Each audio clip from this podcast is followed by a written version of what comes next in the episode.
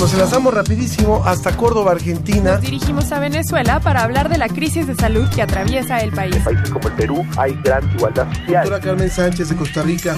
La Dirección General de Divulgación de la Ciencia de la UNAM y Radio UNAM presentan La Ciencia que Somos. La Ciencia que Somos. Iberoamérica al aire.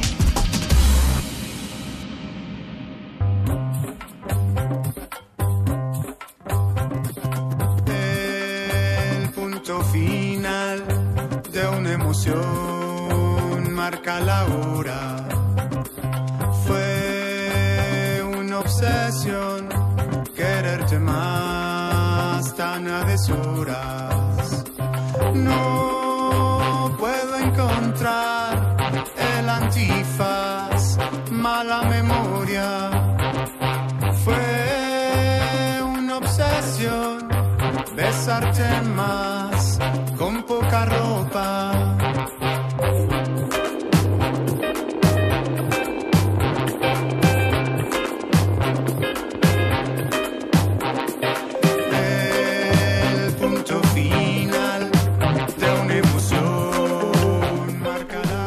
Con la música de Centaurus iniciamos esta ciencia que somos de este viernes 29 de noviembre.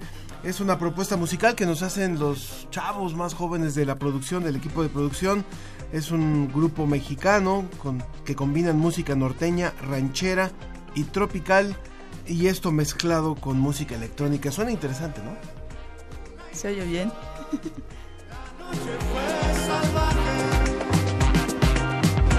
cuerpo fue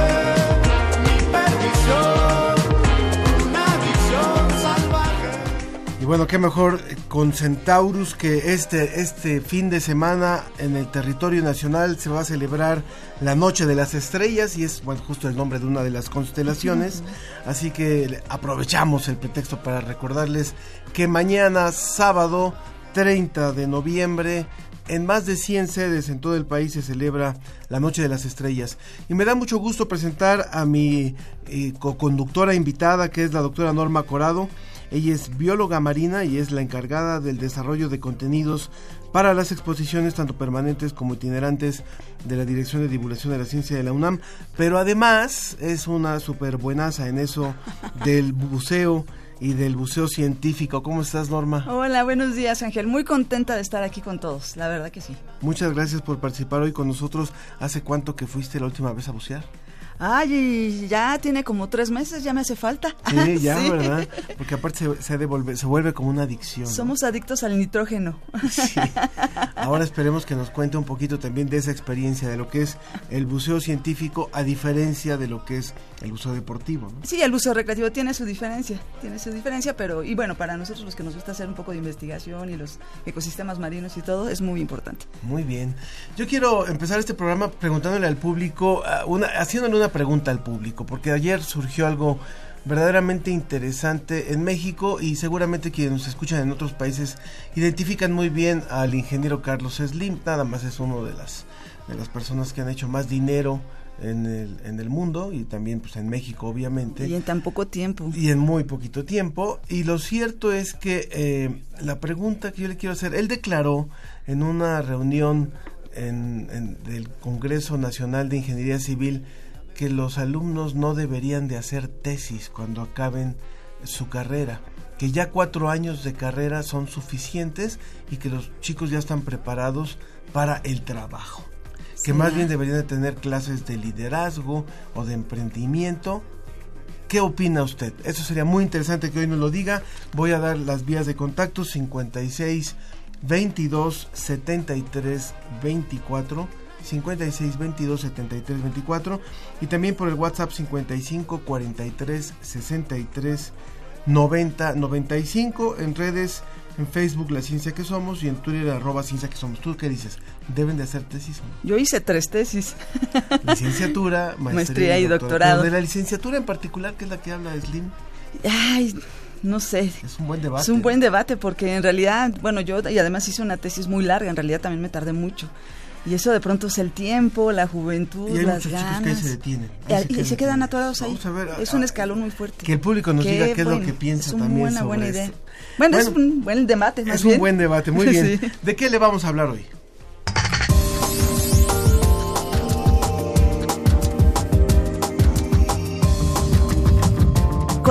colaborador de la Agencia Iberoamericana para la Difusión de la Ciencia y la Tecnología, DICIT, en España, nos habla sobre el gen APOE, el cual es la clave de que el Alzheimer actúe de forma diferente entre la población caribeña.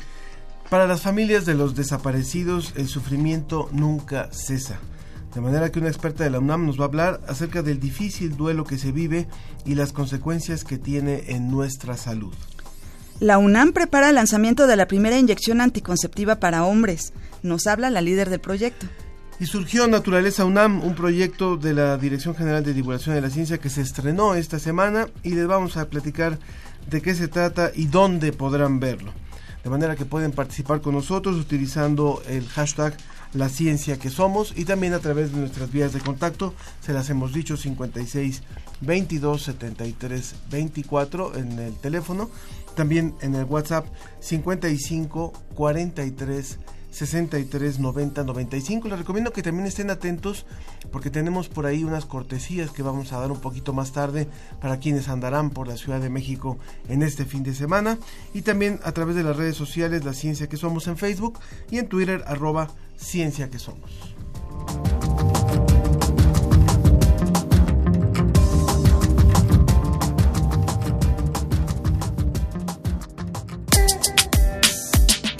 Desde España, El informe de la Agencia Iberoamericana para la Difusión de la Ciencia y la Tecnología, DICIT, con José Pichel. Nos vamos volando, nos vamos volando hasta España, en donde le damos la bienvenida a nuestro querido José. ¿Cómo estás, José? Te escuchamos, José. ¿Nos- ¿Me escuchas? Sí, José. Creo que no nos está escuchando José Pichel en la agencia de la agencia de CID. ¿Me escuchas ahí, José? Ahora sí, José. Ya- ya lo oímos. Te escuchamos con tu reporte. Buenos días, José. Buenos días Ángel, buenos días eh, Norma, que Hola. buenas tardes, casi noches aquí en, en España. Bien, pues ya teníamos eh, ganas de escucharte porque nos estás, nos has preparado algo que tiene que ver con el Alzheimer y la población de ascendencia africana. Cuéntanos un poco. Pues sí, es una noticia que publicamos esta semana en la agencia Digit y es que eh, el gen clave en el Alzheimer actúa de forma diferente entre la población caribeña. Eh, resulta que existe un gen eh, que se llama APOE que eh, se conoce desde hace tiempo que está implicado en el desarrollo del Alzheimer. Sin embargo, tiene varias eh, variantes que actúan de, forma diferente. Hasta aquí esto se conocía, pero ha salido un estudio que eh, nos dice que en la población caribeña este gen actúa de forma muy diferente si la persona tiene ascendencia africana o si tiene ascendencia europea. Resulta que aquellas personas que tienen ascendencia africana tienen hasta un 39% menos posibilidades de tener Alzheimer que las de ascendencia europea. Eh, dentro de las variantes de, este gen, eh, digamos que hay una variante que es eh, protectora frente al riesgo de tener Alzheimer y sin embargo otra variante actúa como un factor de riesgo pero no en la población que tiene antepasados africanos. Es eh, bueno, pues un estudio sobre riesgo genético que ayuda a personalizar mucho más este tipo de, de estudios y que desde luego eh, nos puede ayudar mucho en la prevención de, de una enfermedad tan importante como es eh, en nuestros días el Alzheimer. Esto realmente Esto puede cambiar en mucho el- la información que se tiene que se tiene en torno a, a la- al tratamiento de la enfermedad, ¿no, José? Pues es probable que eh, esto nos sirva en un futuro, eh, por supuesto, para, para, como te digo, la identificación del posible riesgo de padecer eh, la enfermedad. Esto es eh, lo más inmediato, pero posiblemente también de cara a un futuro, pues eso, como bien dices, frente a ese tratamiento que podamos eh, conseguir en, un futuro. Eh, lo más importante en esta, en esta enfermedad actualmente, eh, según los expertos, es conseguir detectar a tiempo el Alzheimer, conseguir saber que una persona va a desarrollar esta demencia dentro de algunos años, porque con esto podemos ayudar eh, de diversas maneras a tratar de que eh, la enfermedad no progrese de una forma eh, demasiado rápida. Podemos ayudar a mantener las funciones cognitivas de, esa persona. Sin embargo, no hay un tratamiento todavía y parece que puede ser muy complicado conseguirlo. Entonces, todas las pistas que eh, podamos conseguir eh, en torno a cómo se desarrolla, a quién puede afectar, en este caso hablamos de factores genéticos de, del Alzheimer, bueno, pues todas estas pistas, desde luego, van a ser muy importantes en la lucha contra una auténtica epidemia del siglo XXI, como muchos la llaman. Muy bien, José. Y bueno, cuéntanos también de algo que se está calentando ya en Madrid, que ya está por arrancar en unos días y que va a tener los ojos de todo el mundo. Sí, es eh, la COP25, esa cumbre del clima que se tendría que haber celebrado en Chile, pero eh, por los problemas de, de disturbios eh, que, que, tuvieron y que, y que siguen teniendo en, en, Santiago de Chile en las últimas eh, semanas, eh, bueno, pues finalmente se ha trasladado a Madrid. El gobierno español le ofreció eh, ofreció a Chile, que oficialmente sigue siendo el país que, que organiza la cumbre, pero ofreció Madrid como sede de, de esta importante cita en, en, en, la lucha contra el cambio climático.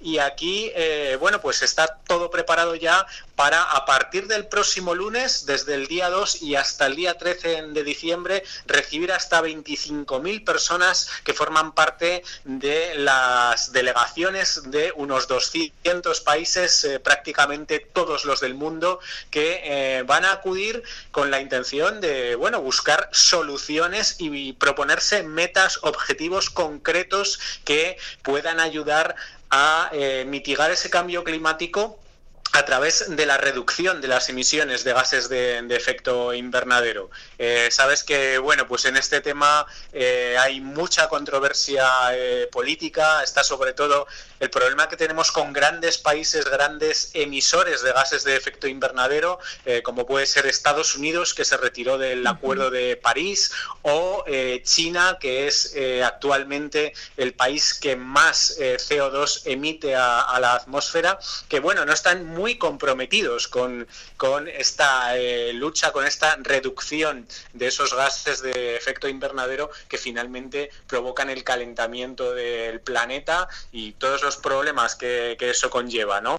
Eh, parece que en ese sentido sí que la Unión Europea trata de liderar un poco esos esfuerzos, pero eh, tenemos el problema de que los países que más contaminan eh, parece que son los menos dispuestos de momento a cambiar las cosas, ¿no? Entonces, bueno, vamos a ver cómo se desarrolla todo los próximos días José. y vamos a ver si eh, pueden alcanzar un buen acuerdo para eh, seguir profundizando en ese acuerdo de París que sí que marcó un hito, pero eh, no se está cumpliendo lo suficiente y claro, dicen los expertos que habría que eh, marcarse todavía metas mucho más importantes de las que se han marcado hasta ahora. El, el, objetivo con el que se salió de París, que era no superar un grado y medio eh, la temperatura que había antes de la era industrial y bueno, pues ese objetivo parece que ahora mismo es muy difícil de, alcanzar, pero es el gran reto que tiene la humanidad por delante. Sí, y una de las cosas que además está pasando, José, que también aquí nos platicas, es que uno de los pulmones del mundo, Brasil, pues también se parece que ya no quiere trabajar tanto en esta COP, ¿no? Se retiraron incluso por después de ganar este el triunfo electoral de Jair Bolsonaro, ya decidieron mejor irse. Eso todavía nos afecta mucho más para este tipo de cumbres, ¿no?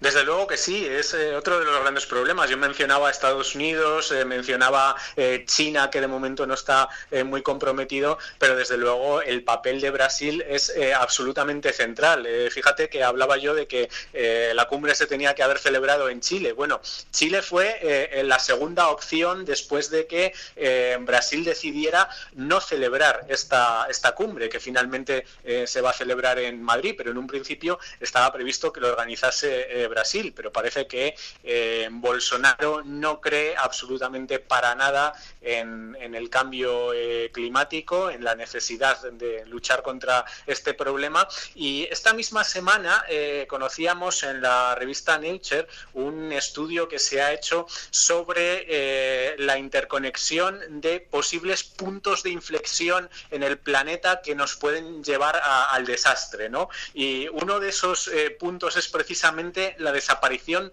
de la selva del Amazonas. Eh, si eso ocurre, bueno, eso se puede encadenar con otra serie de fenómenos atmosféricos, de fenómenos climáticos y puede agravar muchísimo más eh, el problema. Otros puntos de inflexión serían, por ejemplo, eh, el derretimiento que ya se está produciendo, el deshielo de tanto el Ártico como como eh, las, eh, las placas antárticas y eh, bueno pues eh, son desde luego factores muy importantes que están todos todos interconectados y que eh, nos pueden abocar a un planeta muy distinto al que conocemos. Nos pueden abocar a una subida del nivel del mar que haría que millones de personas tuvieran que desplazarse y eh, bueno pues muchos otros problemas como la extinción de especies o eh, bueno pues plagas enfermedades eh, cambios en, en los cultivos. Entonces bueno estamos ante un momento muy importante y muy decisivo para la humanidad y veremos bueno pues cómo actúan nuestros gobiernos y nuestros políticos.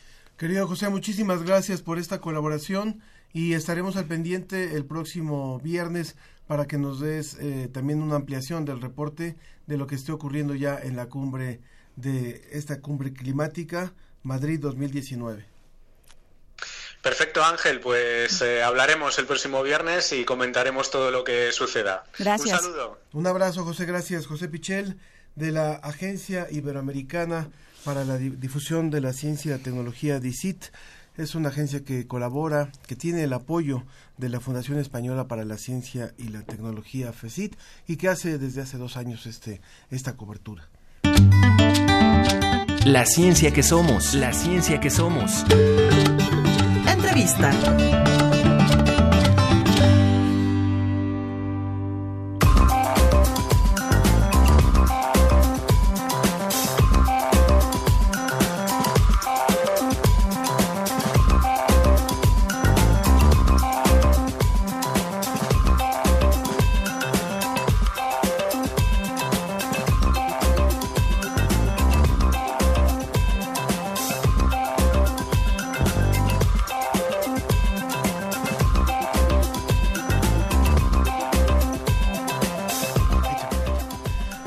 Continuamos en la ciencia que somos y bueno, hay, hay ya respuestas al tema de la pregunta que les hemos hecho sobre eh, si usted está de acuerdo en lo que dice el ingeniero Carlos Slim, se debe o no se debe de hacer tesis al finalizar la licenciatura. Esto nos lo puede responder a través de nuestras vías de contacto para que en un momento más demos lectura a sus comentarios. Pero antes eh, eh, le habíamos prometido al inicio del programa un tema que nos parece muy importante, lo que es el duelo. De manera que nos enlazamos y sobre todo el duelo interrumpido, el duelo que no se ha podido cerrar, el duelo de los desaparecidos. Nos enlazamos hasta Colombia, donde está la doctora Luz Adriana Pérez.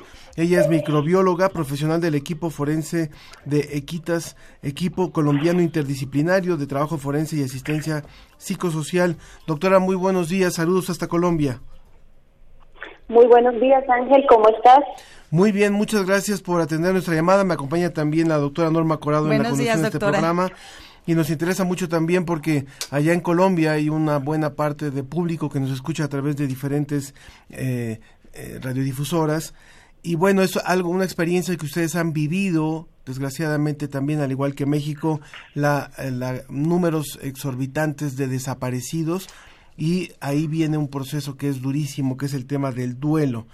¿Cómo afecta el duelo la salud de quien de quien espera a su familiar, de quien ha perdido a un familiar en estas características cuando hay una desaparición? Eh, bien, Ángel, ¿y cómo estás, Don- eh, Norma? Saludos. Eh, mira, eh, tienes toda la razón. Aquí en Colombia nos enfrentamos a unas cifras exorbitantes a tal punto que no hemos podido concretar un universo de víctimas. Se estiman eh, desde 80 mil víctimas hasta más de 100 mil víctimas. Eh, tenemos un conflicto armado de más de 30 años, entonces tenemos casos que ya tienen un recorrido amplio, ya llevan mucho tiempo. Y lo que hemos visto en las víctimas que hemos acompañado es que no solamente la sensación de duelo interrumpido, sino también una sensación de impotencia, de no encontrar resultados, de no encontrar una respuesta oportuna por parte de las autoridades. ¿Qué es lo que genera en una familia una situación de este tipo? O sea, quienes no lo hemos experimentado, ¿cómo lo podríamos imaginar? Creo que no hay forma de imaginarlo, no, no es equiparable con ningún dolor que una persona que no ha sufrido la pérdida de una persona por el fenómeno de desaparición podamos llegar a decir cómo se está sintiendo este familiar. Estos familiares perdieron a su ser querido y no tienen una respuesta de siquiera si está vivo, si falleció, y si falleció, pues no tienen ni idea qué fue, qué fue de su cuerpo. Sí. Y no pueden cerrar ese ciclo, ¿no? De dolor. Además, la esperanza de que a lo mejor todavía está vivo, que por ahí está, que está sufriendo, que no termina de ni siquiera cerrar su ciclo de vida estas personas también. Hemos escuchado testimonios, tal como tú nos dices, de personas en las que llegan comentarios de diferentes fuentes y les dicen que los vieron, que, los, que ellos murieron, que los vieron en tal parto. Entonces es una incertidumbre total en la que ellos no saben Claro. a qué versión creerle, no saben si esperarlo vivo, no saben si falleció. No, no, no hay forma de describir sentimentalmente en términos psicosociales cómo se está asistiendo esa persona y cómo equiparar ese dolor. Se suma también a nuestra conversación la maestra Guadalupe Medina Hernández, ella es psicóloga clínica y tanatóloga de la Coordinación de Psicología Clínica y de la Salud de la Facultad de Psicología de la UNAM, con quien incluso en el mes de noviembre, para el mes de noviembre, hicimos un cartel de una mirada a la ciencia que ponemos a disposición también del público, que se llama Un duelo inconcluso. Gracias por estar aquí con nosotros. Muchas gracias, buenos días. Gracias. Yo le preguntaría cómo, cómo, cómo puede afectar a una sociedad el tener a tanta gente desaparecida y el tener tan tal reclamo de familias, de amigos, de hijos que están buscando. Bueno, por supuesto que afecta, empezamos a ver una descomposición social, una desesperanza generalizada, porque esto de los de, de los desaparecidos, especialmente bueno la desaparición forzada, que está planeada y vista desde nuestros funcionarios o el Estado, eh, es muy difícil resolverla, es muy difícil. eh, ayudaría mucho si el Estado reconociera que se hizo, eh, si están muertos, dónde están, etcétera, pero eso es algo, nos encontramos con una pared ahí, ¿no? Porque Pues el Estado no lo va a reconocer nunca. Y se supone que el Estado nos debe de cuidar, ¿no? Debería darnos esas garantías. Uno esperaría que fuera el Estado quien nos cuidara y nos diera seguridad y resulta que es el Estado quien está planeando, perpetrando, organizando, decidiendo desaparecer eh, por diferentes causas, ¿no? Una de ellas, pues a lo mejor causar terror, querer aplacar a un grupo social, etcétera. Eh, y eso es justamente lo que dificulta. Como el Estado no reconoce, y claro, si lo reconociera, pues estaría violando derechos ¿no? humanos, etcétera. Entonces no lo va a reconocer. Porque no lo reconoce, no hay, no se puede hablar de muerte. Entonces son desaparecidos y entonces desgraciadamente el Estado un poco para limpiarse las manos y dice pues Seguimos seguramente estamos buscando, seguramente estaban metidos en narcotráfico, seguramente eran malhechores o delincuentes y pues sabe qué les pasó por andar en malos pasos, ¿no? Y entonces esto deteriora más el, el ambiente social, esta desesperanza, este enojo también, ¿no? Hay mucho enojo por parte de la familia Y esto es lo que dificulta el duelo, justamente. Desde, desde la psicología, y aprovecho que estamos hablando con la doctora Luz Adriana Pérez de el- un grupo interdisciplinario de Colombia que trabaja en la parte forense y la parte de asistencia psicosocial, y con la maestra Guadalupe Medina de la Facultad de Psicología de la UNAM. Eh, el duelo cuando es una muerte natural, cuando es una muerte por vejez, cuando es una muerte por enfermedad, se ha estudiado y tiene procesos, tiene, Así tiene es. etapas, ¿no? Así es. Eh, la negación, la- luego el coraje, luego el por qué a mí, después viene eh, poco a poco el proceso de aceptación. Y ustedes es. que trabajan en esta parte también han, han sugerido eh, acciones que puedan ayudar a los, a los deudos, a las, a las familias. Digamos, tratando de hablar en positivo, obviamente hay algunos que hacen de la búsqueda su nueva vida y, y- y- y se concentran en eso y cada quien está en el derecho de, de hacer lo que co- corresponda, lo que co- considere oportuno, pero ¿qué es lo que ustedes sugieren desde la psicología para ir cerrando, para ir eh, pudiendo tener una mejor calidad de vida cuando, cuando ocurre esto tan, tan trágico? ¿Quién habla? Este, Bueno, Adriana, Eh, no, la doctora Guadalupe primero, creo. Guadalupe, por favor. Gracias, muchas gracias. Bueno, justamente ahí está la dificultad, ¿no? Uno quisiera encontrar una solución, así como dicen, ¿no? Como en el duelo normal, entre comillas, ¿no? Y llegar a la aceptación. Ese es justamente el problema, que no se llega a la aceptación. O sea, es un duelo que se inicia y se queda ahí suspendido. ¿No? O sea, ahí porque, eh, se inicia porque es, se pierde a un ser querido, ¿no? O sea, desaparece. Y no se le puede dar por muerto y la familia jamás va a aceptar que uno pueda siquiera decirles este pues murió no o sea no. No no se puede dar por muerto. Y entonces se queda ahí como suspendido un duelo ambiguo no eh, señalan algunos autores. Y el trabajo que hacen los familiares sin ellos saberlo bueno pues es un trabajo de ayuda en el duelo desde el momento en que están buscándolo, desde el momento que están con la esperanza, que esta esperanza se va transformando, la esperanza de que regrese, porque desapareció, pues puede reaparecer, ¿no? Entonces, por eso el duelo se queda ahí atorado, suspendido, porque puede aparecer, nadie lo da por muerto, el gobierno no puede decir que está muerto, porque entonces implicaría una serie de cosas políticas, ¿no? Que no se van a permitir.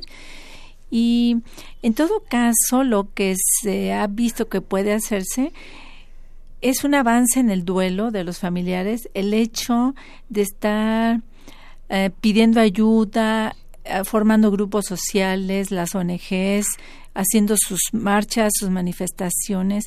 Es una necesidad que tienen los familiares de, bueno, por un lado, limpiar la imagen. Limpiar la imagen del desaparecido porque el gobierno la tuvo que ensuciar, ¿no? Nos hace revíctimas nuevamente. Sí. Y entonces hay una necesidad muy fuerte de los familiares de limpiar esta imagen y ayuda, les ayuda cuando la sociedad civil participa, cuando sí se forman estos grupos de otros familiares que han perdido también o han desaparecido sus, sus seres queridos y se forman estos grupos de como de autoayuda, podríamos decirlo así, De lucha también. si de esta lucha de búsqueda y se reúnen y preguntan, ¿y tú qué has hecho? Y no, pues nosotros esto, pues vamos juntos y hablamos y vamos a estas instituciones de gobierno y vamos a pedir. Eso ayuda en el duelo, por un lado. Y por otro lado, les ayuda eh, que encontrar un sentido a la desaparición. Ahí me gustaría quedarme para que regresemos después del corte sí. y sigamos hablando con nuestras dos invitadas, la doctora Luz Adriana Pérez y la maestra Guadalupe Medina Hernández. Les recuerdo los, las vías de contacto 56 22 73 24, el teléfono, el WhatsApp 55 43 63 90 95 y las redes sociales Facebook La Ciencia que Somos y Twitter arroba Ciencia que Somos. Vamos a una pausa y continuamos. Continuamos con el tema. Vamos con un eh, ángel tropical con este grupo Centaurus y continuamos aquí. El calor me ha dicho que tus besos son de amor, son de amor. Quiero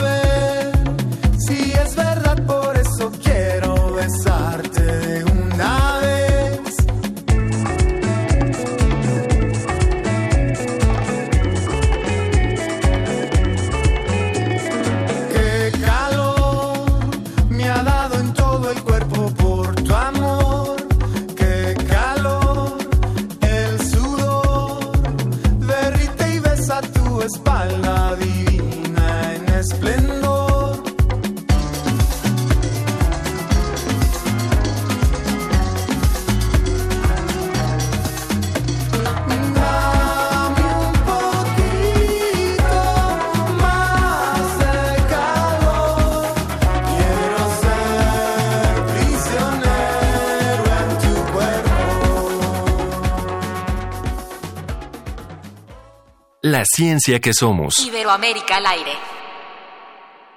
2019. 100 años del fallecimiento de Felipe Ángeles.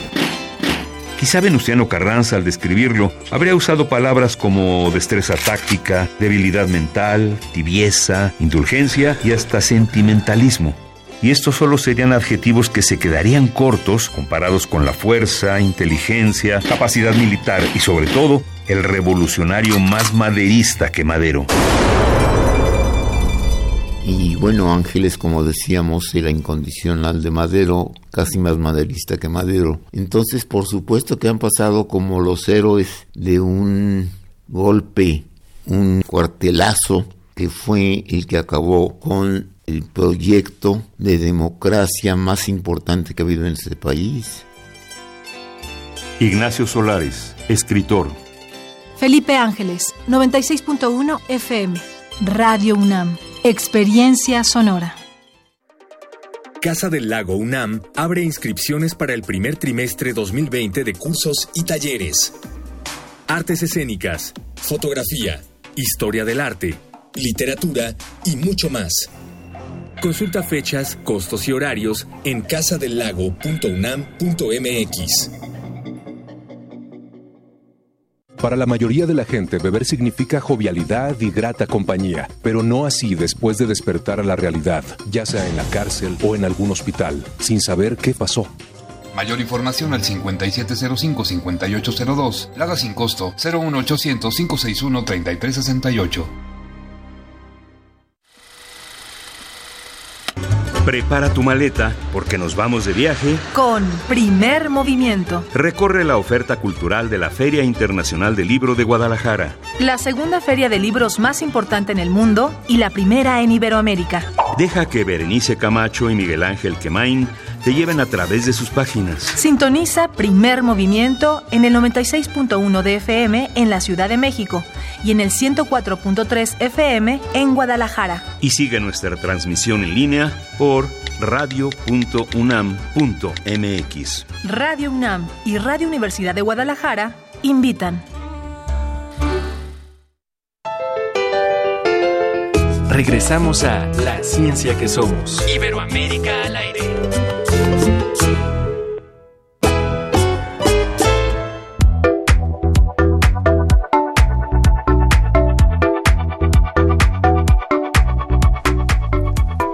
Continuamos en la ciencia que somos y vuelvo a presentar a nuestras invitadas que están con nosotros de forma presencial y telefónica, la maestra Guadalupe Medina Hernández, psicóloga clínica y tanatóloga de la Coordinación de Psicología Clínica y de la Salud de la Facultad de Psicología de la UNAM.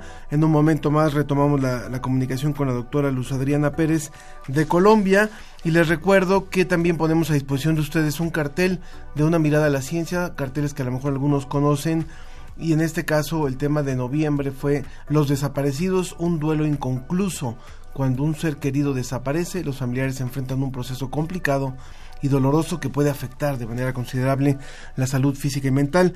Les recuerdo nuestras vías de contacto para que se comuniquen con nosotros y puedan también, si quieren alguno de estos carteles, realmente tienen información muy valiosa, 56 22 73 24 o en el WhatsApp 55 43 63 90 95, en Facebook La Ciencia que Somos y en Twitter arroba Ciencia que Somos. Aprovecho para dar un saludo a la voz del pueblo ñañú del Instituto Nacional para los Pueblos Indígenas en Cardonal Hidalgo, que nos eh, transmiten, que transmiten este programa los sábados a las 12 horas.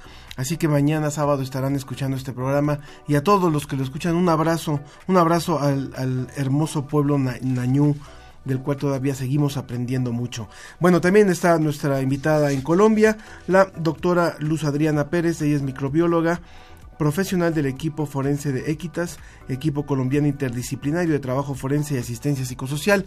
Nos quedamos en un punto y después vamos a darle la palabra a la doctora Luz, que era sobre este, este proceso en el que, en el, del que nos estaba hablando, cuando se le tiene que encontrar un sentido a la desaparición, si es que así se podría llamar.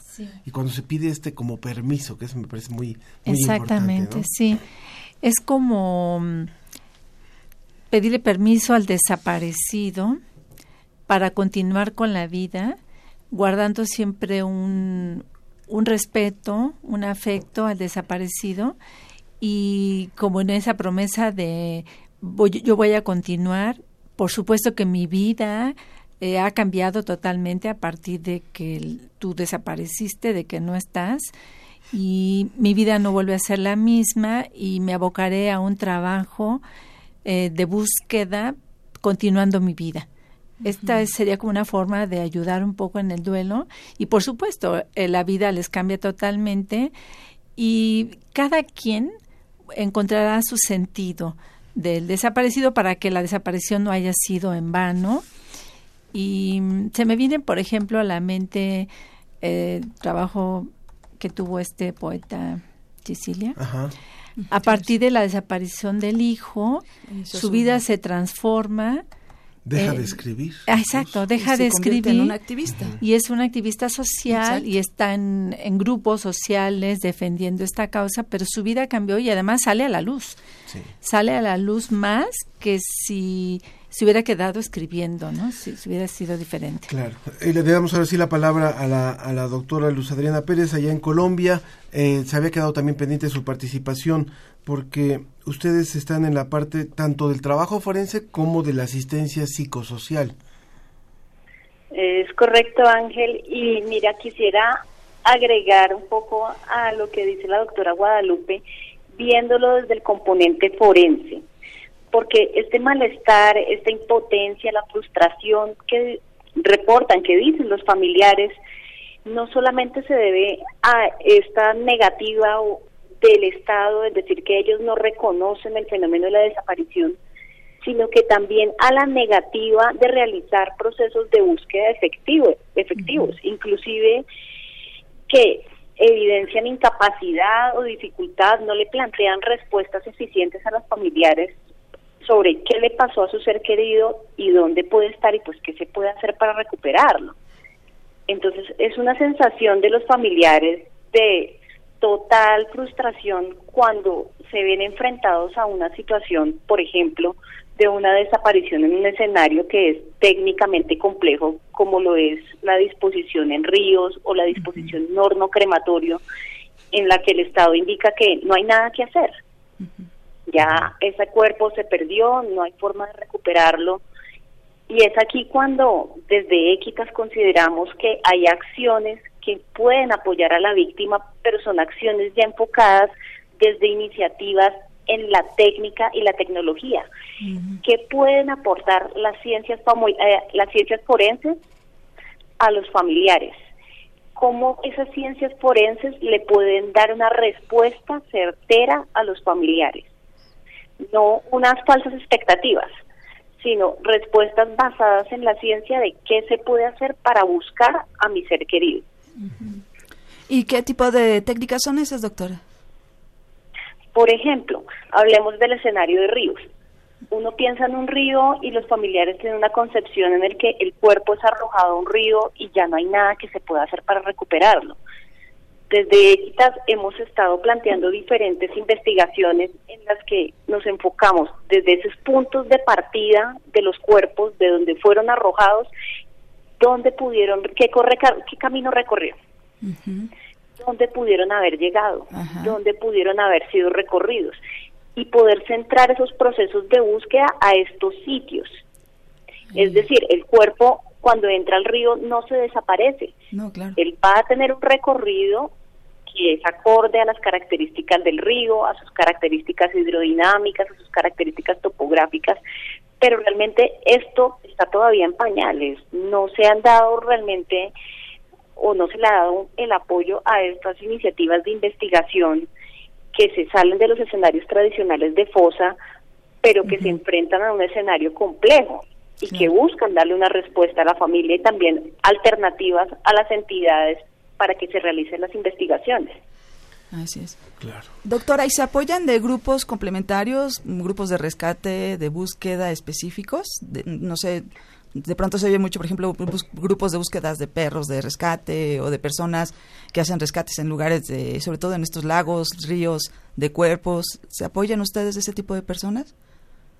Eso es cierto. Mira que eso también es lo bonito de las ciencias forenses que en últimas no tenemos solamente a un profesional de un área particular haciendo la búsqueda, sino que buscamos apoyarnos, por ejemplo, de ingenieros, ingenieros hidrodinámicos, pues que tienen todo este conocimiento, de personas que saben de estadística, de matemática, que pueden generar estos modelos.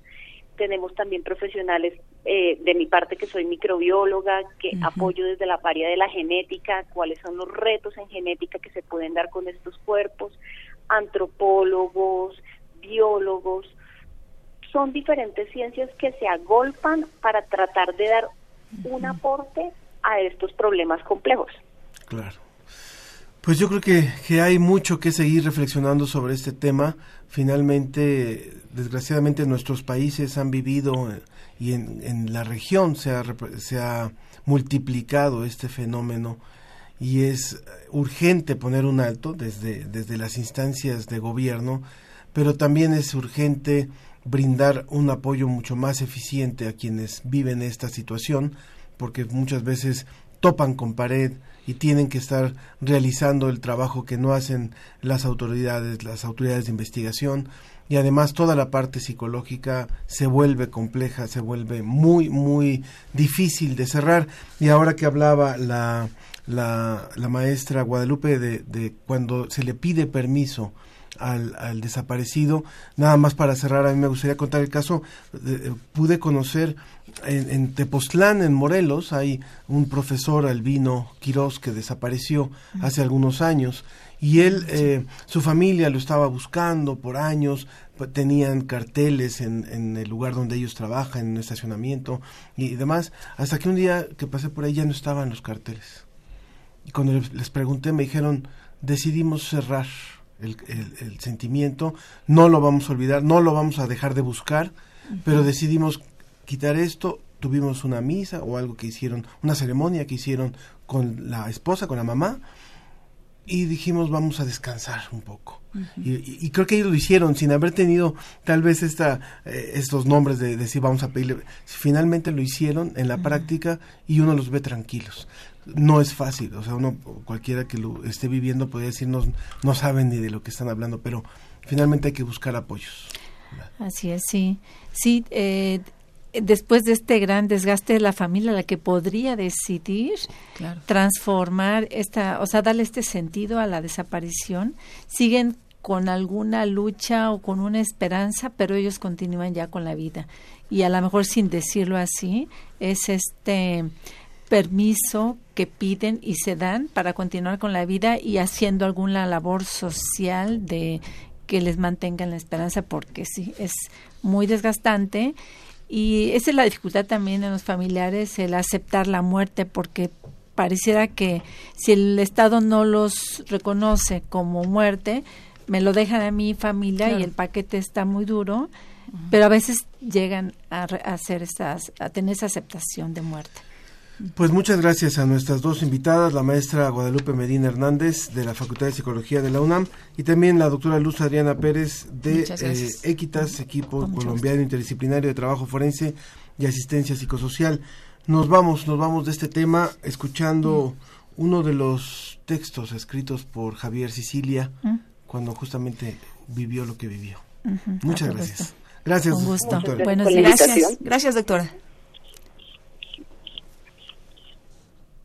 El mundo ya no es mundo de la palabra. Nos la ahogaron dentro. Como te asfixiaron. Como te desgarraron a ti los pulmones. Y el dolor no se me aparta. Solo tengo al mundo por el silencio de los justos. Solo por tu silencio y por silencio. La Dirección General de Divulgación de la Ciencia de la UNAM presenta Hashtag Ciencia o Ficción. Si una mujer embarazada no come un antojo, aparecerá en la cara de su bebé. Es una ficción. No importa si te lo dijo tu suegra, tu tía o tu abuelita. A tu bebé no le pasa nada si no te comes esas fresas con crema que se te antojaron. Ni manchas, ni lunares, tampoco tendrá cara de fresa. Pero hay otras cuestiones relacionadas con los antojos en el embarazo que seguramente te van a interesar. Escucha. No sé lo que me pasa, que últimamente no puedo dejar de comer chocolate. No, no, no, no, no, no es lo que pensáis, no es un antojo de embarazo. Igual que entre 60 y 90% de las mujeres, tú o tu pareja podrían experimentar algún antojo durante el embarazo. Y pueden ser alimentos que ni siquiera te gustan. Los antojos suelen aparecer en el primer trimestre, se agudizan en el segundo y generalmente desaparecen antes de dar a luz. Parecen impredecibles y pueden variar de un embarazo al siguiente. Aunque nadie sabe por qué se producen los antojos, se culpa a las hormonas, lo que tiene sentido, pues estas cambian mucho en el embarazo. Se piensa que el antojo es la forma de tu organismo de decirte que, más que un alimento en particular, necesita un nutriente específico. Chocolate es un antojo fantástico, ¿verdad? Pues si te pasas el día tomando chocolate, tal vez es porque necesitas magnesio, cromo o vitaminas del complejo B. Por ejemplo, si se te antojan frituras o quesos procesados, puede ser que tu organismo necesite más sodio. ¿Prefieres jitomates? Tal vez necesitas más potasio. Y ese loco deseo de un chocolate podría indicar la necesidad de calcio o de grasas. Problema sería el trastorno llamado pica, que provoca el deseo de consumir sustancias peligrosas para la madre y su bebé, como tierra, crayones, yeso, aunque esto también podría representar alguna deficiencia de nutrientes remediable con la dieta normal o con suplementos recetados por el médico. Los antojos tampoco deben reemplazar una nutrición adecuada, pero puedes sustituir un antojo con una alternativa más saludable, cuando sabes que es realmente lo que necesitas. Conectados con Iberoamérica. Conectados con Iberoamérica.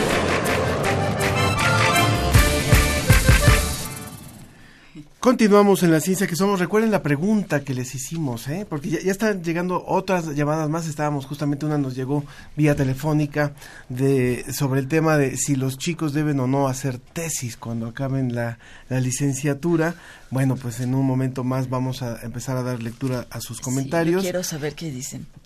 Recuerden 56 22 73 24 55 el WhatsApp 55 43 63 90 95. Bueno, eh, nos enlazamos rápidamente hasta Morelos, en donde está la doctora Claudia Treviño Santa Cruz, ella es investigadora del Instituto de Biotecnología de la UNAM, y también nos enlazamos vía telefónica con el doctor Walter Gedin, él es psiquiatra y sexólogo argentino, y bueno, pues ya hay, hay inquietud sobre el tema de una posible primera inyección anticonceptiva para los hombres dado que también en la UNAM se está trabajando en un proyecto básico, pero bueno, todavía falta falta llegar a una a un producto ya ya listo, pero gracias. muchas gracias por muchas gracias por bueno, gracias, por esa investigación. Por esa investigación. Pero bienvenidos a nuestros invitados, ¿cómo están? Muy bien, muy bien gracias. gracias. Tengo un problema de audio, los escucho muy muy lejos. Ahora ahora lo mejoraremos un poquito más. ¿Usted nos escucha bien, doctor Gedin? Sí, sí, sí, los escucho muy bien. Ahora, ahora nos escuchan mejor en Argentina que en, que en Morelos, mire cómo es la tecnología. Bueno, eh, las mujeres dicen gracias por sí. este trabajo. ¿Qué tiene que decir usted, doctora Claudia Treviño, sobre esta... Seguro las mujeres eh, muy agradecidas y los hombres van a tener también que modificar eh, su, su comportamiento y, y aspectos subjetivos para empezar a aceptar que ellos también pueden eh, tener una opción anticonceptiva y valerse de ella y no esperar solo eh, de las mujeres como ha sido siempre.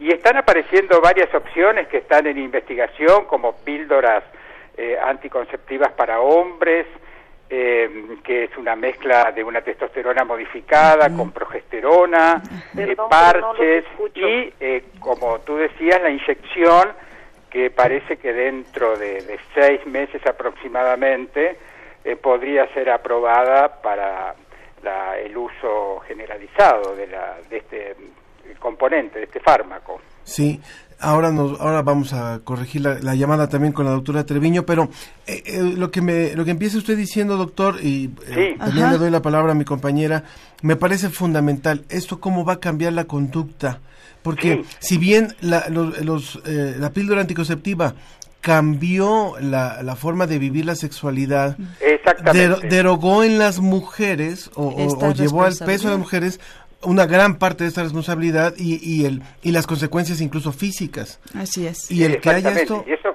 que ha cambiado mucho también el panorama de las drogas anticonceptivas, porque cuando salió la, la famosa píldora y los anticonceptivos, sí, en aquel, en aquel momento, en la década del 60, del 70, la, las combinaciones eh, hormonales provocaban muchos efectos colaterales.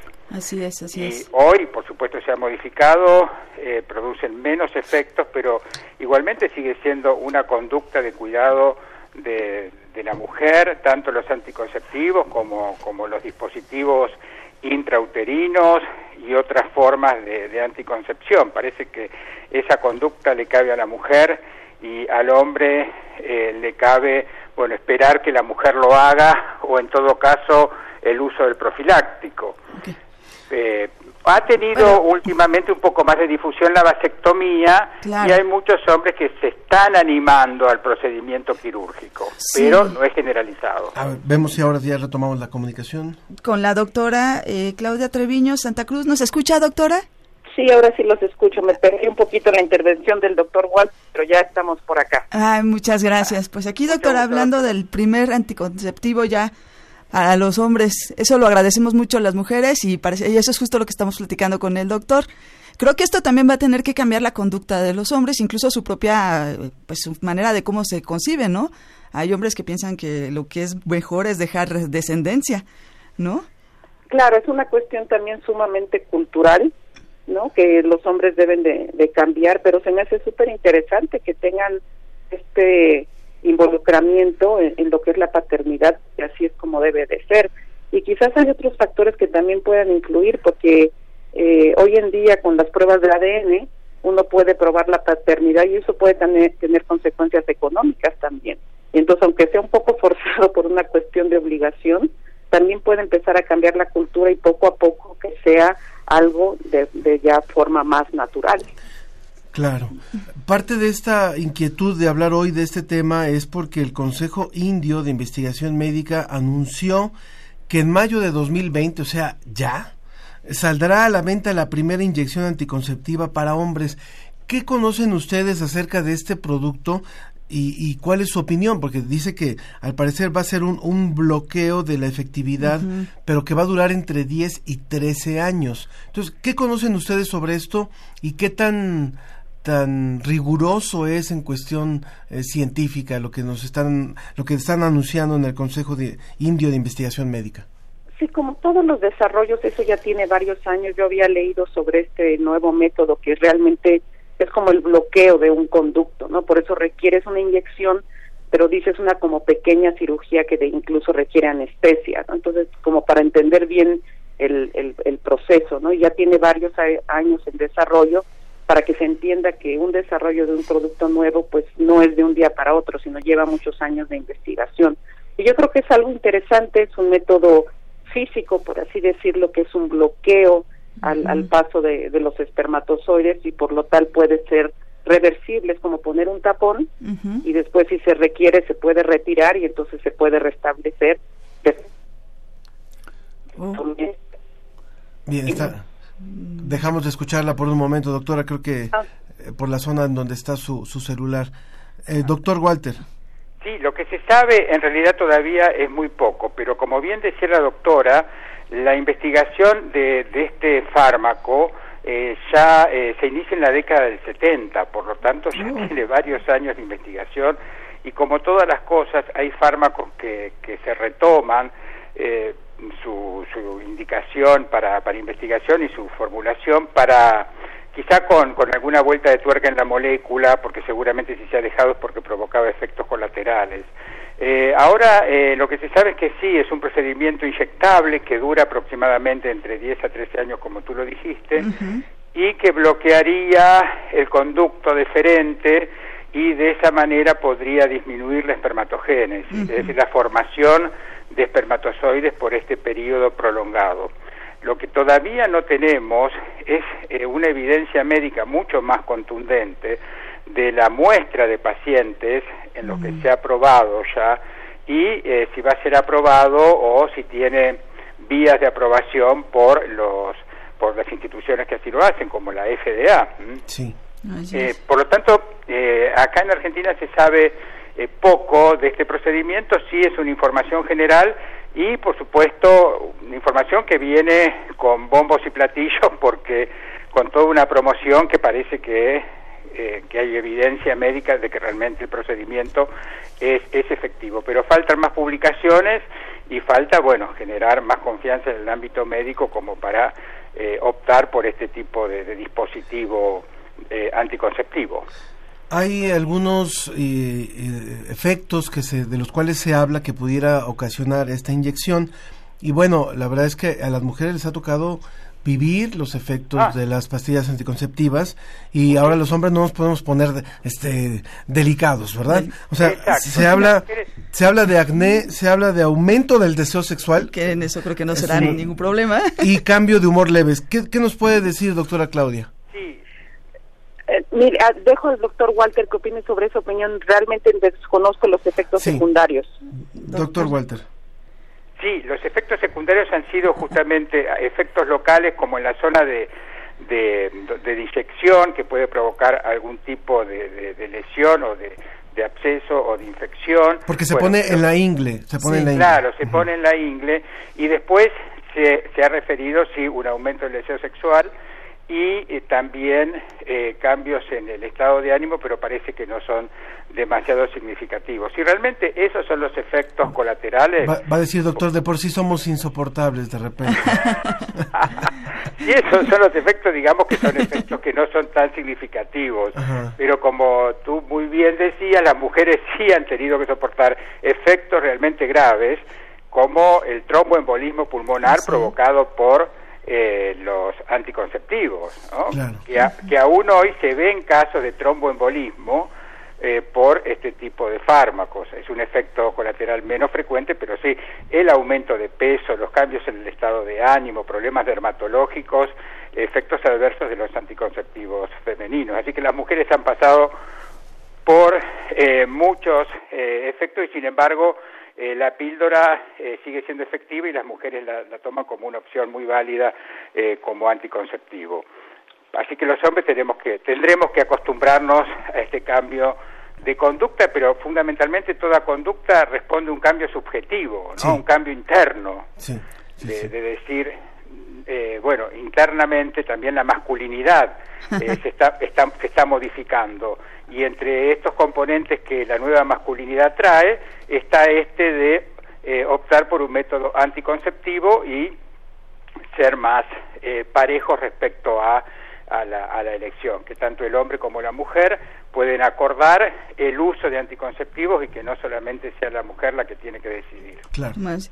Doctora Claudia Treviño, ¿algunas otras investigaciones que están desarrollando ustedes en su laboratorio con relación Sí. a este tipo de cosas? Sí, lo que nosotros tratamos de hacer es más bien tratar de impedir la función del espermatozoide. Y, hacem- y hacemos esto porque aquí en el instituto hay un grupo también que trabaja con, con toxinas de animales ponzoñosos y generalmente estas toxinas están dirigidas a unas proteínas que son canales iónicos y para el caso del espermatozoide estos canales iónicos, sobre todo los de calcio, son muy importantes para la movilidad. Así es. Entonces lo que lo que tratamos de encontrar son compuestos que puedan impedir el nado del espermatozoide y esto podría eventualmente desarrollarse como un an- anticonceptivo. No necesariamente sería de aplicación en el hombre, podría también ser aplicado en la mujer como una espuma Claro. o un- una cuestión de ese tipo, pero lo que nosotros estamos buscando es algo que impida la función del La movilidad, espermatozoide, la movilidad. movilidad básicamente, sí, o alguna de otras funciones que le permiten fecundar. Y eso es un poco lo que nosotros dirigimos nuestras investigaciones. Cuando, y si hablamos ya para a, a nivel de, de la región, a nivel de, de futuro, ¿cómo creen que pueda que, que pudiéramos estar hablando dentro de 10 años? Ya no quiero irme demasiado lejos. si esto se vuelve una realidad? ¿Cómo cambiaría la vida de la región? Así como vuelvo a tomar el ejemplo de cuando surgió la píldora anticonceptiva, en, en, lo que son nuestros países, lo que es Argentina, lo que es Colombia, lo que es Chile, lo que es eh, los países andinos, lo que es México, ¿de qué podríamos estar hablando dentro de 10 años? ¿De una disminución de la población? ¿De un cambio en la relación hombre-mujer? ¿Qué, qué, qué, ¿Qué consecuencias puede tener esto? Yo creo que tiene que la, la, la, consecuencia va a ser fundamentalmente a nivel subjetivo, a nivel de las construcciones de género y de ahí eh, resultarán las conductas pertinentes.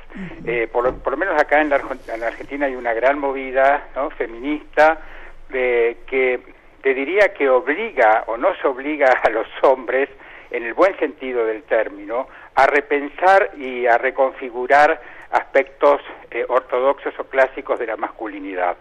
Eh, y esto es lo que observamos hoy en, en, que muchos hombres, y hay grupos de hombres que se reúnen para hablar sobre qué es la masculinidad hoy en día y cómo esta masculinidad puede ser atravesada por nuevas formas sociales y culturales, y esto expresarse en la conducta, que no sean las formas clásicas, porque también eh, sobre los hombres existen condicionantes y presiones que son muy fuertes.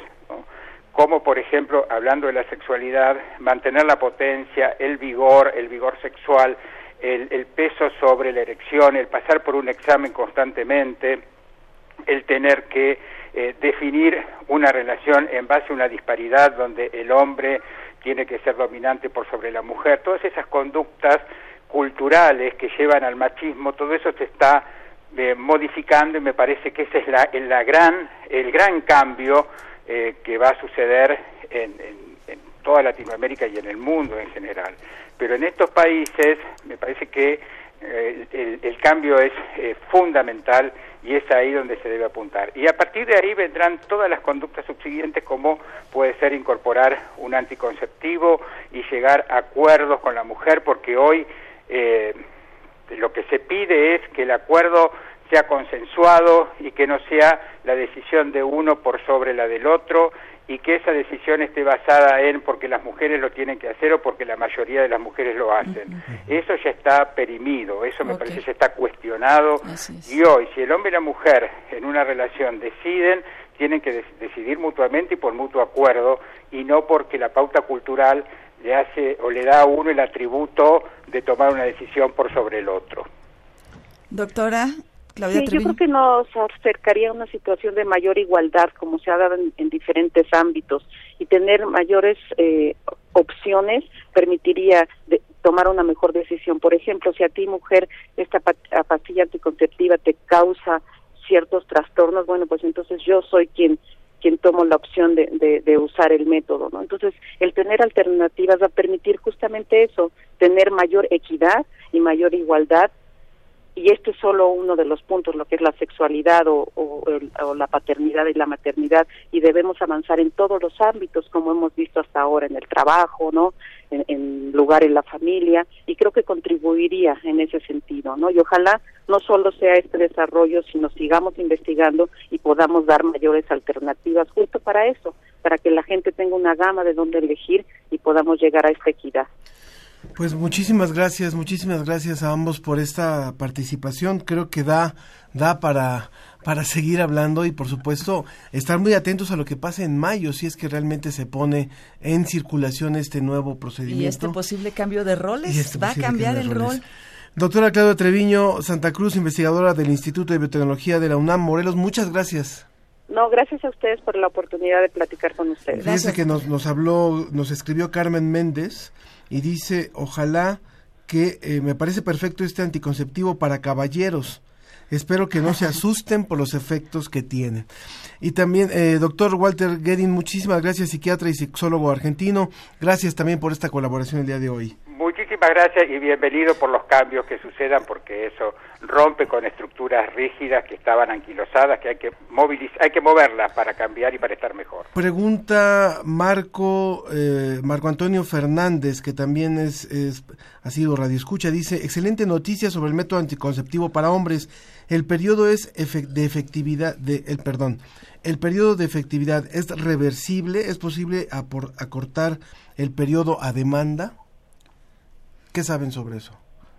Sí, yo entiendo que sí es posible removerlo y entonces se puede regresar. Se puede rezar muy bien por lo, por lo que hablaba el doctor Walter de que es como un bloqueo, como un tapón que después Que se puede quitar. se puede quitar. Bueno, Yo creo que lo que les va a dar miedo son las inyecciones. Exacto. Bueno, bueno, pero ay, tenemos que aprender tanto los hombres. Muchas gracias, muchas gracias, doctora. Gracias, doctora. Que Hasta bien. Bueno, y sobre los comentarios, rápidamente antes de ir a nuestra siguiente sección, sobre lo que preguntamos de, de esto de que si deben o no deben de hacer eh, tesis los chicos que acaban la licenciatura. A ver, nos dice el doctor Fernando Valadez, generación 64-69 de medicina de la UNAM, dice, tengo 52 años de docencia, estoy en desacuerdo con hacer tesis. La abolimos en 1968 en medicina. Se debe hacer un trabajo terminal incluido en la carrera. Es una de las causas de ineficiencia terminal. Wow. También nos dice eh, Diana Elguera, creo que hay que quitar la tesis, creo que no hay que quitar la tesis porque hay trabajos importantes que han sido de reconocimiento. Wow. O sea, eh, es justamente Ah, sí, sí. una cara y otra. Y bueno, ahora ahora les leo también otra otra otra otra comunicación. Bueno, nos llamó una persona en un momento más les doy su su nombre, pero ella decía eh, más o menos lo que dice el doctor el doctor Valadez que no considera que sea adecuado hacer la tesis, puesto que muchos chicos lo hacen solamente por pasar el trámite y se atoran ahí muchas veces en, por un largo tiempo, ¿no? Yo creo que en realidad ahí también tiene que ver mucho qué es lo que estás pensando hacer en futuro. Porque, bueno, ya ahora hay muchas formas de titulación en la propia universidad. Cada facultad ha ido escogiendo nuevas formas de titularse. Y mucho depende de lo que tú vas a, piensas hacer en el futuro. Si piensas hacer, hacer una maestría o un doctorado, probablemente una tesis sí te ayude a aprender este proceso de investigación, de conocer y todo.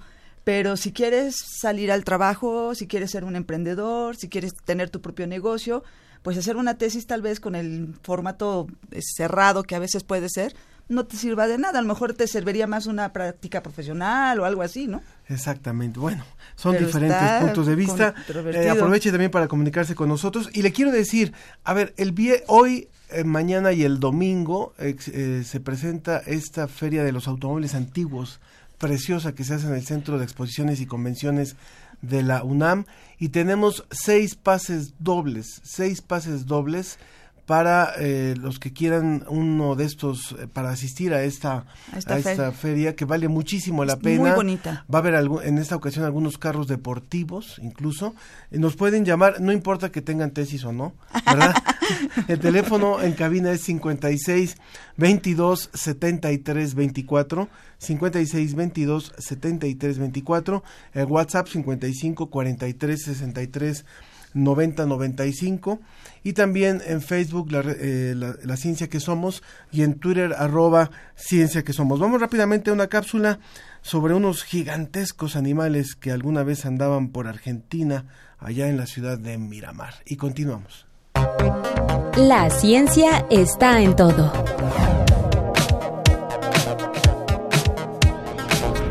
El tiempo está perfecto, esto parece el Caribe, la verdad. Eh, entre la cantidad de gente que hay y el calor que hace, está haciendo más de 30 grados. No hay viento, porque la verdad no hay, no hay viento. ¿Hay viento? Nada de viento, mucho calor. Hay viento, mucho calor. ¿Hay viento? Nada de viento, mucho calor. Perfecto. Muy bien, yo tengo el coro de replicadores. Por favor. ¿Pero qué dice. playa es Por esa favor. que hay tanta gente joven? Quiero saber, todos los jóvenes están acá, todos. ¿Puedo saber qué está leyendo? Es una hermosa tarde en Miramar. Los adultos se relajan con un buen mate, mientras los niños juegan en la arena bajo el tibio sol costeño de esta apacible ciudad turística de Argentina. Casi nadie imagina que, prácticamente bajo sus pies, duermen imponentes habitantes de tiempos muy lejanos en espera de ser desenterrados. En fecha reciente, a pocos metros del muelle de pescadores de esa ciudad, en la provincia de Buenos Aires, se encontraron enormes restos óseos que pertenecieron a animales hoy extintos, pero que alguna vez merodearon por lo que era un bañado o ciénaga que estaba alimentado por un arroyo ya desaparecido. Y es que Miramar, conocida familiarmente como la ciudad de los niños, tiene uno de los depósitos de fósiles más importantes del mundo. Descansan ahí ejemplares de especies que vivieron en diversas épocas de los últimos 4 millones de años.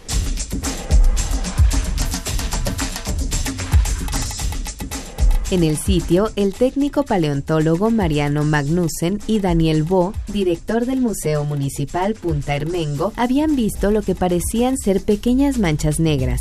Al excavar, descubrieron que en realidad se trataba de inmensos huesos de un perezoso gigante. Los perezosos gigantes eran herbívoros de gran tamaño que hace unos 100.000 años buscaban su comida a orillas de los pantanos o arroyos de la zona. El perezoso gigante que Bo y Magnussen encontraron pertenece al género bautizado como Lestodon, que significa diente ladrón, porque aunque sus dientes eran simples, contaba con grandes colmillos que sobresalían de su hocico y que posiblemente usaba para defenderse de sus depredadores.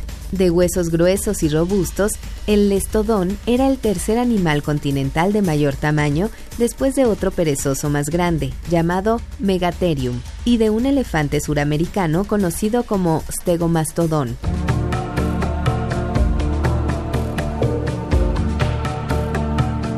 Hasta ahora, la excavación en Miramar ha recuperado en un área de pocos metros una variedad de huesos fosilizados de cuando menos cuatro individuos, lo que permitirá a los investigadores armar un ejemplar prácticamente completo. Por el tamaño de los huesos, los científicos calculan que uno de estos perezosos debió medir, parado sobre sus cuatro patas, un metro ochenta de altura y cuatro metros de largo, con un peso cercano a las tres toneladas y media. Durante varios años se han realizado trabajos de excavación en el lugar y gracias a ellos se han podido rescatar restos de otros animales extintos.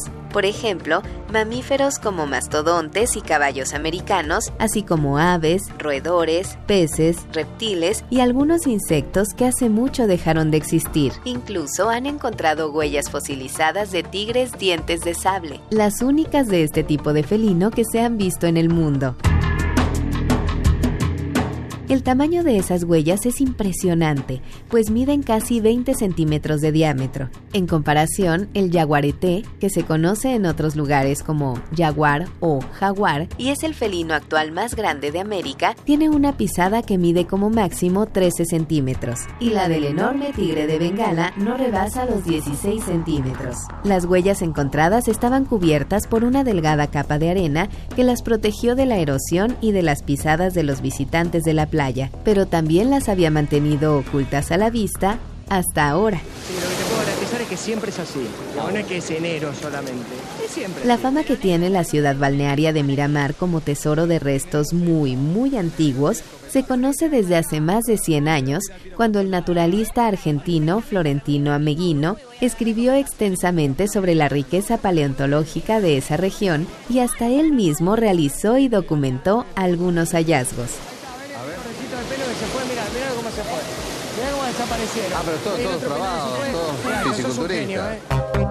La ciencia está en todo.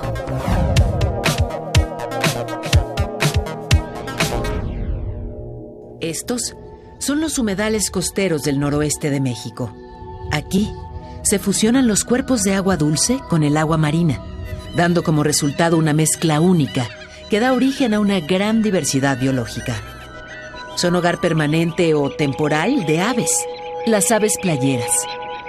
Este es un picopando canelo, una de las 49 especies que se reproducen en el norte de Estados Unidos, Canadá y Alaska.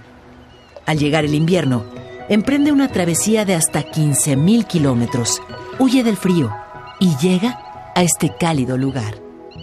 La isla El Rancho es un área natural protegida en Bahía Santa María, en la lo costa que, de Sinaloa. Lo que estamos escuchando, superficie del suelo eh, le pido más bien a nuestro jefe de televisión, Pedro Sierra, que nos lo describa, qué es lo que estamos escuchando.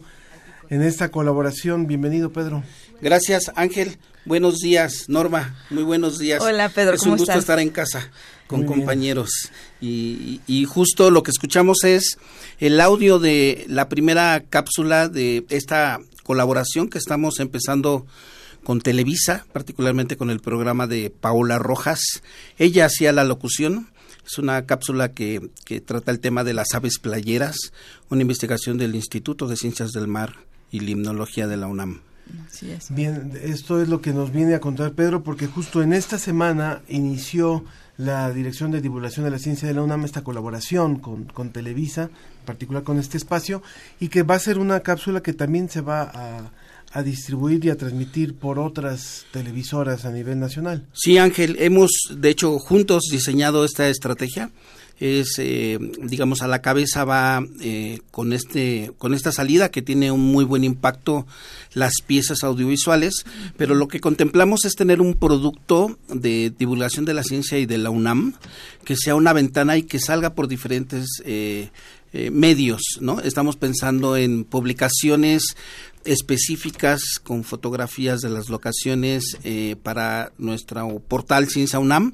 Pensamos en redes sociales, guías unas guías didácticas. Eso me parece súper interesante. Que está trabajando Alejandra Alvarado. Sí ha resultado interesante porque parece que ya hay toda una solicitud con con la red universitaria educativa, ¿no? Eh, para que estén ahí y, queremos meterlos a otros sitios, porque justo estos, estas piezas funcionan muy bien como detonadores en el aula, ¿no? Y entonces estamos pensando también en infografías especiales para redes sociales, queremos crear un micrositio, exposiciones fotográficas, en fin, traemos una serie de, de proyectos paralelos, ¿no? Que todo se va, se va a etiquetar como hashtag naturaleza UNAM. ¿Qué es lo que presenta Naturaleza UNAM? ¿Cuál es el, gran la gran tesis de la, naturaleza. La, premisa de este proyecto eh, es una necesidad ¿no? y, un compromiso que tenemos aquí en la universidad y particularmente en divulgación de la ciencia de, de poder dar a conocer eh, la riqueza eh, natural entendida en el sentido más amplio, no solo lo bio, lo geo, la atmósfera y el universo, eh, que nosotros somos parte de ese entorno y que necesitamos conocerlo para valorarlo y para que con acciones positivas podamos eh, procurar su conservación. Esa es, esa es la premisa fundamental del proyecto. Pues mira, qué, qué bueno que eh, cuando se habla de este, de este espacio se está hablando de las investigaciones que se hacen en México.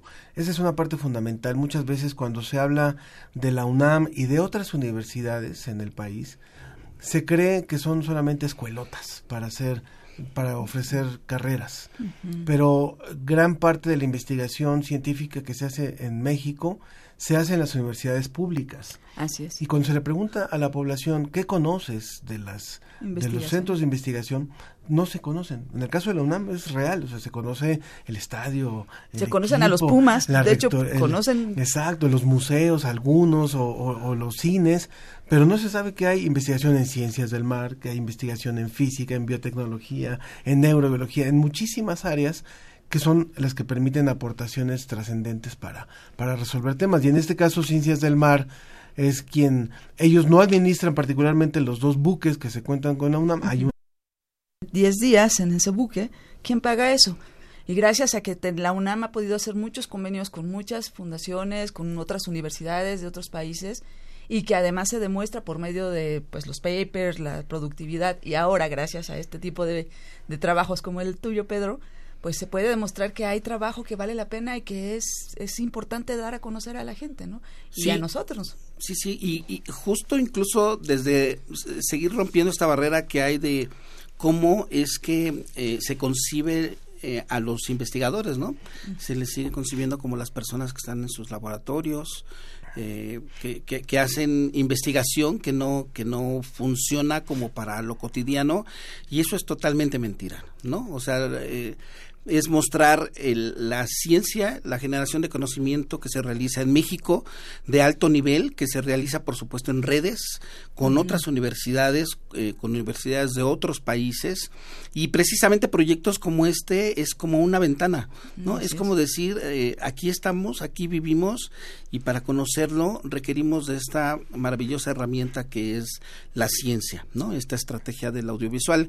También a nosotros eh, nos gusta mucho, ¿no? Porque es transportar al espectador a sitios donde difícilmente pueden tener acceso, ¿no? Eh, pensamos manejar temas, por ejemplo, San Pedro Mártir, que por cierto escuchamos que les cayó una nevada muy muy, fuerte, Y, y, bueno hacer temas de jaguar de tortugas eh, ya hicimos de los dos geoparques que, que, promovió la UNAM ante la UNESCO. En fin, tenemos una variedad de temas que, que de verdad esperamos que al público, a nuestros universitarios, también se sientan orgullosos de este trabajo que se realiza aquí en Divulgación de la Ciencia. Déjame interrumpirte un poquito, Pedro Sierra, para recordar rápidamente, antes de que se nos termine el programa, que la Dirección General de eh, Servicios Administrativos, que son quienes eh, administran la tienda UNAM y quienes realizan esta feria del automóvil nos han enviado algunos pases para el público de la ciencia que somos. Eh, recuerden, este evento se está desarrollando a partir de hoy y hasta el próximo domingo primero de diciembre. El evento es entre las 11 y las 18 horas. Hay unos ejemplares maravillosos. Eh, en este caso va a haber cinco clásicos, hay autos clásicos deportivos de dos plazas y el año pasado la verdad es que fue eh, eh, creo que el tema del año pasado eran descapotables y había unas, unas, maravillas. Entonces eh, los invito a que a que nos llamen o se comuniquen con nosotros. El tema es que los tendrían que recoger hoy antes de las 3 o todavía entre las 5 y las 7 de la tarde el día de hoy.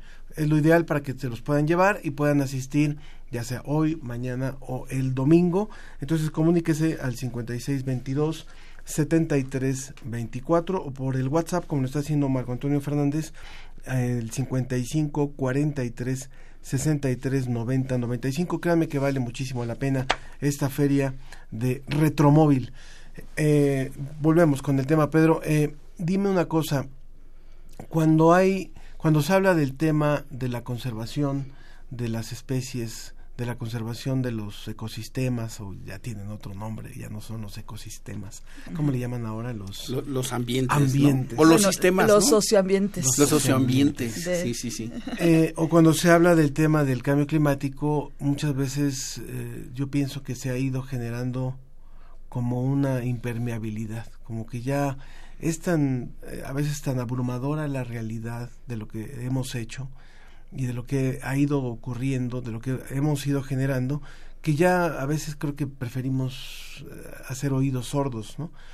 Esta forma de presentar a la naturaleza, en el caso más amplio, en, en particular en lo que es la naturaleza en nuestro país, ¿qué pretende al no hablar de esta forma tan catastrofista como a veces, o tan realista como a veces suele ser? Sí, eh, nosotros en esta serie hemos hecho un énfasis particular en la imagen para que para que resalte lo, estético de, nuestro entorno. Y por otro lado, en, la narrativa hemos implementado algunas estrategias de hablar en positivo de lo que tenemos, ¿no? Eh, y, que resulte para el espectador un descanso y un atractivo admirar lo que se tiene. Creo que esa es una manera, como bien lo mencionas, eh, de, un mayor impacto eh, eh, en la gente, hacerle ver que eso, de, de, eso que tenemos en nuestro ambiente, nosotros podemos sobrevivir como hasta ahora lo estamos haciendo.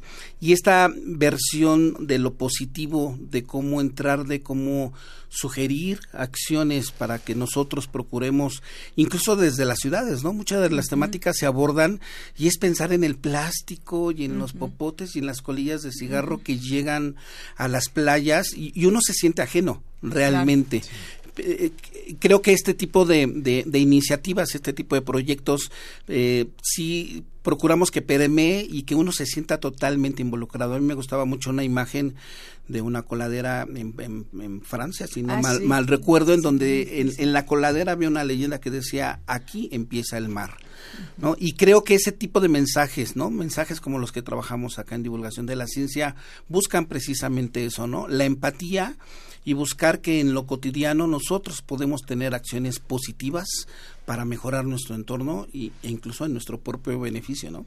Así es. Sí, es muy interesante. Yo creo que además, aparte de poder lograr esto, que ya esto sería un, un gran logro el que las personas, el ciudadano de a pie se quiera comprometer solamente viendo estas maravillas y sabiendo que todo lo que está haciendo aquí en esta ciudad va a dar al mar, va a dar a los manglares, a un cenote, a una cueva en Puebla, todo, en realidad todos estamos interconectados. Creo que esa parte es muy, muy importante, es fundamental. Creo que a veces nos, nos perdemos, sobre todo los que vivimos en estas grandes ciudades, que nos subimos al metro y que subimos al metrobús, no nos damos cuenta que todo eso el que agarres tu carro y te vayas al Oxxo de dos cuadras este, en lugar de irte caminando, eso está afectando lo que está pasando en esos lugares y a estas cosas que vamos a ver tan maravillosas, ¿no? Sí, sí, las pequeñas acciones cuentan. Todo cuenta. Todo, cuenta. Y bueno, yo creo que además se va a generar muchísima vocación científica. La verdad, es, es, es muy hermoso lo que estamos Sí, ojalá hemos estado ya recibiendo algunas algunos comentarios del proyecto y nos entusiasma saber que niños de 16 años eh, jóvenes de 21 años, este, personas mayores, les ha llamado mucho la atención. La verdad es que esto, esto solo es eh, eh, un indicador de que tenemos que tener mucho más compromiso con los proyectos, ¿no? Esto no para nada nos dice ya tenemos un buen proyecto, sino todo lo contrario creo que tenemos que enriquecernos, sobre todo en, en estos nuevos tiempos en donde eh, las audiencias están un poco dirigiendo los, los contenidos. Tenemos que estar nosotros muy atentos en lo que como universidad pretendemos mostrar, ¿no? Cómo es nuestra universidad ante la sociedad y muy atentos a las necesidades también de, de, la población, que de verdad hay muchas personas muy, muy, muy conscientes que cada vez ven este tipo de materiales. Eh, Pedro Sierra, jefe del Departamento de Televisión de Divulgación de la Ciencia de la en el día de hoy, ¿dónde puede ver el público esta primera eh, entrega de Naturaleza UNAM? Eh, lo podemos ver en, a través de las redes sociales de nuestro portal Ciencia UNAM, de nuestro portal Universum y de nuestro portal de divulgación de la ciencia del UNAM. Estamos ampliando una estrategia para tener una amplia difusión. Eh, también en noticieros televisados, o sea, creo que eh, hemos estado un poco mediáticos, cosa que me da muchísimo gusto. Eh, si ustedes ponen el, el, nombre Naturaleza UNAM ya anda apareciendo por ahí, pero por lo pronto en redes sociales y, y en el portal de Ciencia UNAM tienen varias oportunidades por redes sociales, las que ya mencioné, y el portal Ciencia UNAM. Van a poder ver ustedes esta primera pieza y cada 15 días vamos a, estar saliendo al aire.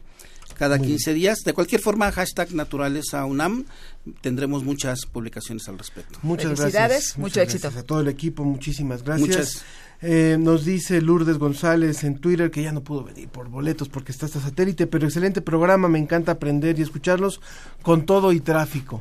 Muchas gracias, Lourdes. También Ana Lisbeth eh, Fuente o Fuerte Cruz también quería boletos, así como Eduardo Flores Hernández, vienen por sus boletos. Amada Guzmán Aguilar también. Y bueno, Mariana Fernández y a todos los que se han comunicado con nosotros, muchísimas gracias. Esto ha sido la ciencia que somos hoy. Norma Corado, muchas gracias. Ya nos platiqué de buceo. Y Híjole. Hagamos un programa sobre buceo, ¿no? Buceo científico puede ser una mesa. Y nos invitan. Sí. Y nos invitan, muy bien. Y con naturaleza, ¿no? Sí, Pedro ya tiene lista la cámara, ya. Sí, yo, yo, ya eh, estoy listo para Agradezco muchísimo a, a, Susana Trejo, Janet Silva, Marco Cornejo, Lucelena Morales, Ricardo Pacheco, Arturo González y Claudio Gesto en la producción general. Yo soy Ángel Figueroa. Los espero la próxima semana con más de la ciencia que somos. Muchas gracias. Gracias. Muy buen fin de semana. Hasta luego. Hasta luego.